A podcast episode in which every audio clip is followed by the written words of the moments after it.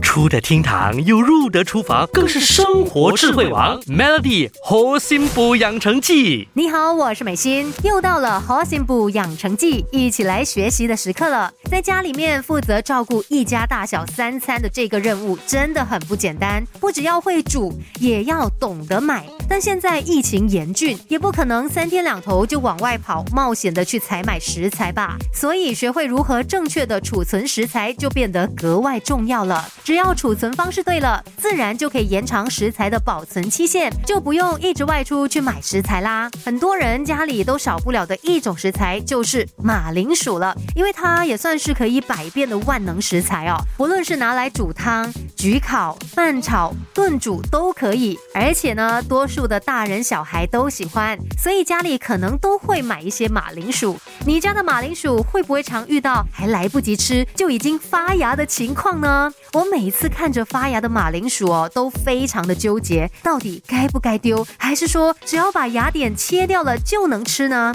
其实有很多的专家都建议不要吃发芽的马铃薯，因为发芽的马铃薯所含的龙葵碱比平时的含量高出四十到七十倍，吃了之后轻者可能会有恶心、想吐、腹痛啊、腹泻的情况，严重的话就可能会出现脱水、血压下降、呼吸困难等等的现象。所以，如果想要避免吃下可怕的龙葵碱，那在储存的时候就要注意了。先来了解一下龙葵碱的特性吧。基本上呢，光还有热是会诱发龙葵碱的产生，所以只要能够避开这两项条件，那马铃薯自然也不会这么着急的发芽了。你可以准备一个黑色的塑料袋，将马铃薯放进去，然后再准备一个苹果，也一起放到黑色袋子中，最后将这袋马铃薯放到阴凉通风。处就可以了。黑色塑料袋的不透光性可以阻止马铃薯发芽，再加上苹果会释放出一种叫做乙烯的气体，而这种气体呢就可以抑制马铃薯发芽。这样一来就可以轻松的延长马铃薯发芽的情况啦。